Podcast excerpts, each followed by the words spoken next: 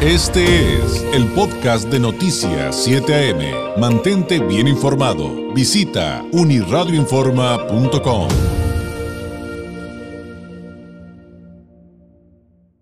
Hoy se conmemora a nivel global la lucha contra la homofobia, la transfobia y la bifobia y que eh, Tijuana eh, tiene esta particularidad de que va a iluminar el Palacio Municipal con los colores de la bandera del orgullo justamente para concientizar sobre qué significa todo esto. Y para ahondar, para en este tema, para aprender, porque esta es definitivamente una asignatura que tenemos pendiente como sociedad. Le agradezco enormemente a la subdirectora de Diversidad e Inclusión en el Ayuntamiento de Tijuana. Nos tome la llamada Regina Cornejo. Regina, muy buenos días. ¿Qué tal, David? Muy buenos días. Qué gusto saludarte en esta mañana de martes 17, Día Internacional contra la Homofobia, la Lesfobia y la Transfobia. Y bueno, agradecerte la oportunidad que nos das de visibilizar un tema tan importante y tener la oportunidad de saludar a todo tu amplio auditorio. Quiero decirle al público que The New York Times reconoció a Regina como la primera mujer transgénero que ocupa un cargo en todo el estado de Baja California. Y fue aquí en Tijuana justamente con esta política de inclusión que tienen muy, muy clara. Eh, en la actual administración local, Regina, y creo que tendremos que partir a reserva de lo que tú nos comentes, evidentemente, de la importancia de esto que ya decías, de visibilizar, de informar, de entender eh, que no es opcional, no es cuestionable, no está sujeto a discusión ningún derecho humano. Bueno, gracias David. Efectivamente aún nos falta todavía para avanzar en el tema, pero se ha ido logrando poco a poco el crear un ambiente, una atmósfera en la ciudad de Tijuana de mayor inclusión y respeto a la diversidad humana. Hoy, eh, gracias a la alcaldesa Montserrat Caballero, se cuenta ya con una oficina dedicada exclusivamente para la atención de este grupo vulnerable que históricamente había sido ignorado y por lo tanto históricamente había sufrido de discriminación, de maltratos e incluso pues, de violencia. Es eh, un grupo minoritario, un grupo vulnerable, no reconocido por todos los gobiernos desafortunadamente todavía, porque se nos ve como parte de la población en general.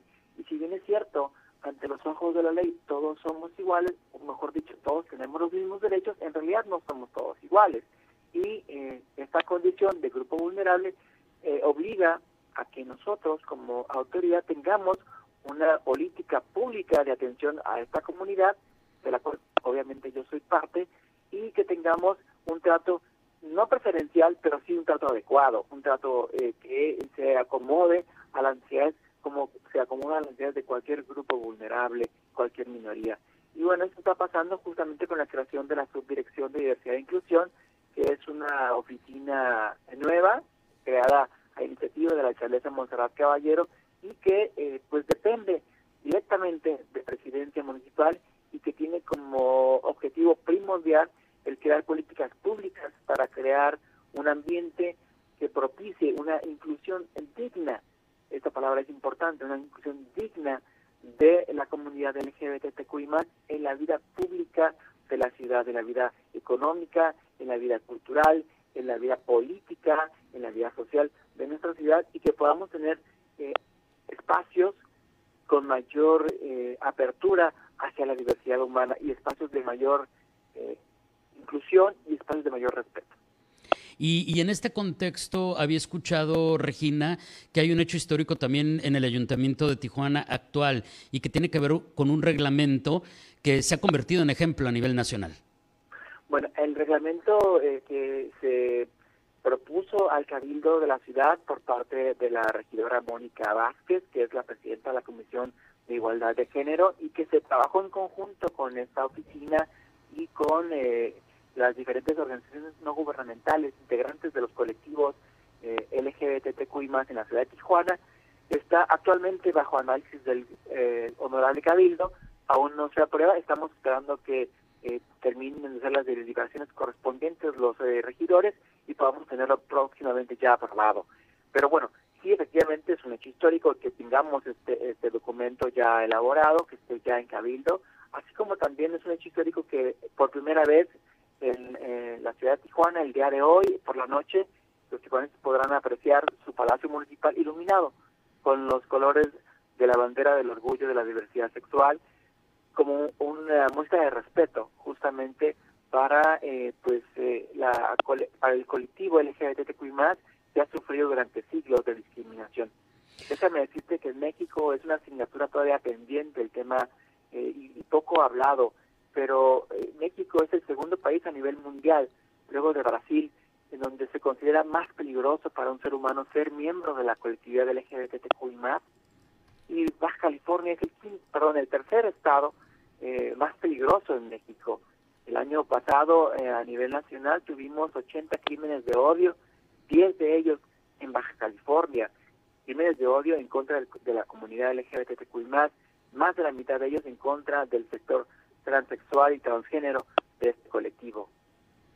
Pues si eso no es una asignatura pendiente, no sé qué más estamos esperando. Las cifras que nos das son sin duda eh, muy preocupantes, Regina, y el trabajo veo que es arduo, que no pueden parar en, esta dependencia, que, que, si bien se trabaja desde capacitar en cuanto al lenguaje inclusivo, también tienen que trabajar con el trato, eh, por ejemplo, en las estancias eh, municipales de infractores para esta comunidad, también pues platicar mucho con los policías respecto a qué todos estos conceptos, concientizar sobre derechos humanos.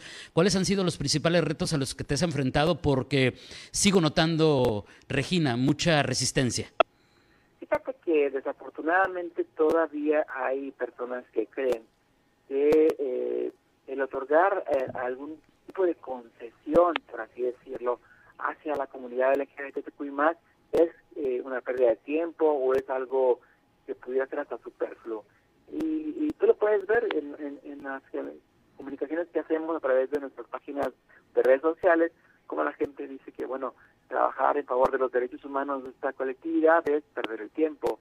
Pero realmente creo que todos los ciudadanos, todos los eh, tijuanenses, eh, en esta ciudad en la que estamos consiguiendo una Tijuana para todos y verdaderamente para todos es todos, pues eh, creemos que todo el mundo tiene derecho a vivir plenamente. Por eso todas las identidades, todas las expresiones, todos los sentimientos y todas las orientaciones son válidas, son respetadas, son eh, reconocidas, pero sobre todo también son festejadas y son aplaudidas y son eh, abrazadas con, con cariño por parte de la administración municipal. Queremos que los tijuanenses, todos, independientemente de su identidad sexual, autopercibida, de su expresión de género, de su orientación sexual, tengan la posibilidad de vivir plenamente, pero sobre todo tengan un trato justo, un trato respetuoso, que se sientan eh, cómodas cuando vengan eh, a Palacio Municipal o a las nueve delegaciones municipales a realizar algún trámite,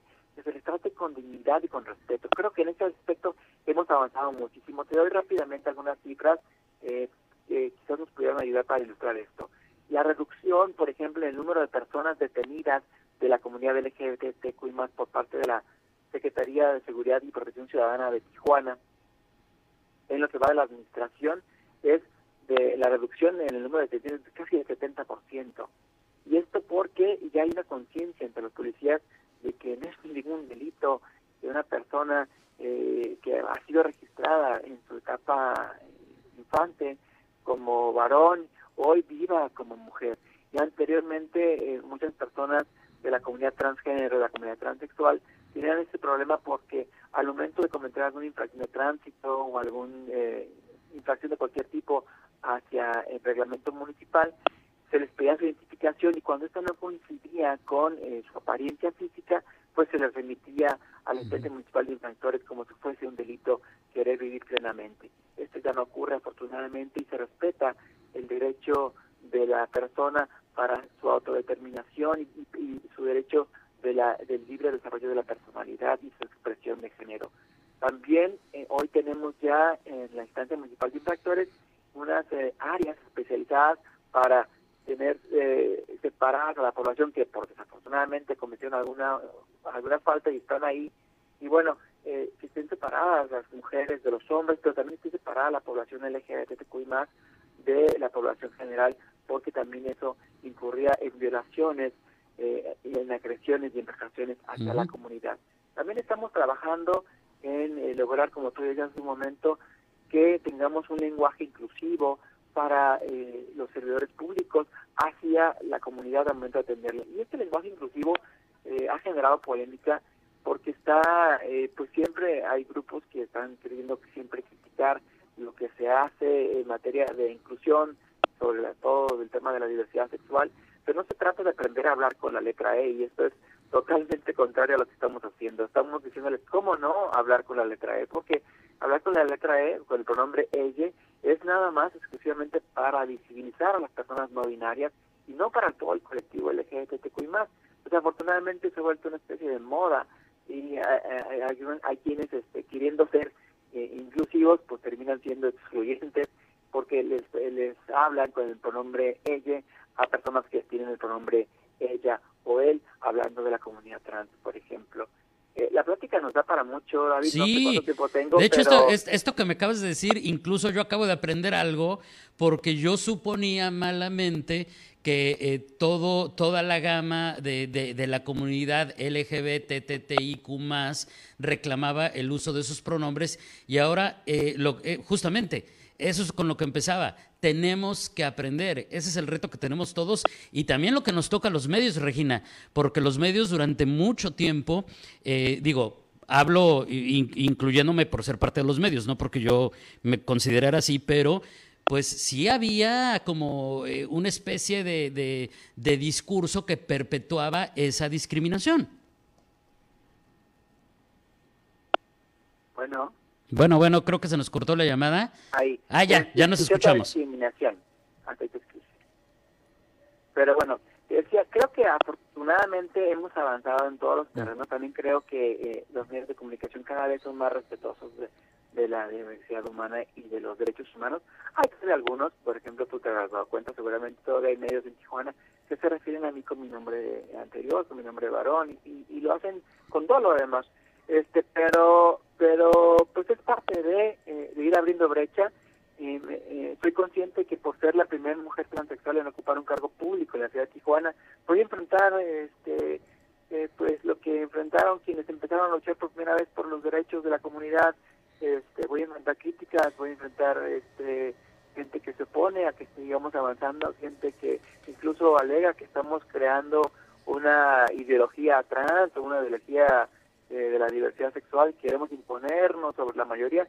No se trata de eso, no se trata de quitarle los derechos a nadie para que se respeten los derechos de la comunidad LGBTQI más. Al contrario, lo que queremos es que se nos trate como iguales, se nos trate como parte del gran colectivo y además justamente en una ciudad como Tijuana, como lo decía nuestra alcaldesa Monserrat Caballero, en donde tenemos un gran avance en la diversidad, siendo por, una, por un lado una ciudad que recibe miles de inmigrantes de todos lados del mundo y todas partes de, México, pues tenemos que reflejar también esa cultura de inclusión.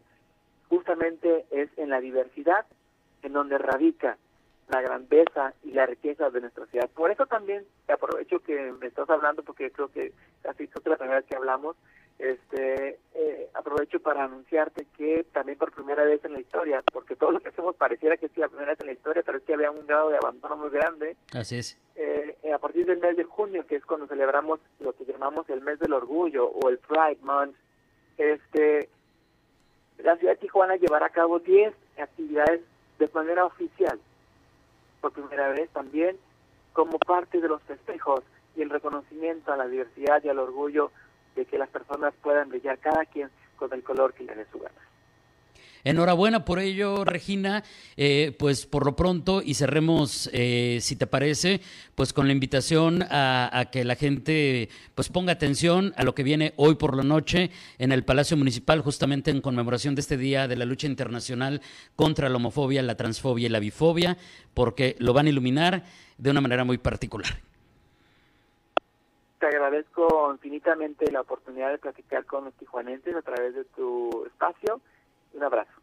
Igualmente, un abrazo es Regina Cornejo, subdirectora de Diversidad e Inclusión en el Ayuntamiento de Tijuana, eh, platicándonos las asignaturas pendientes en el marco de este Día Internacional contra la Homofobia, la Transfobia y la Bifobia. Este fue el podcast de Noticias 7am. Mantente bien informado. Visita unirradioinforma.com.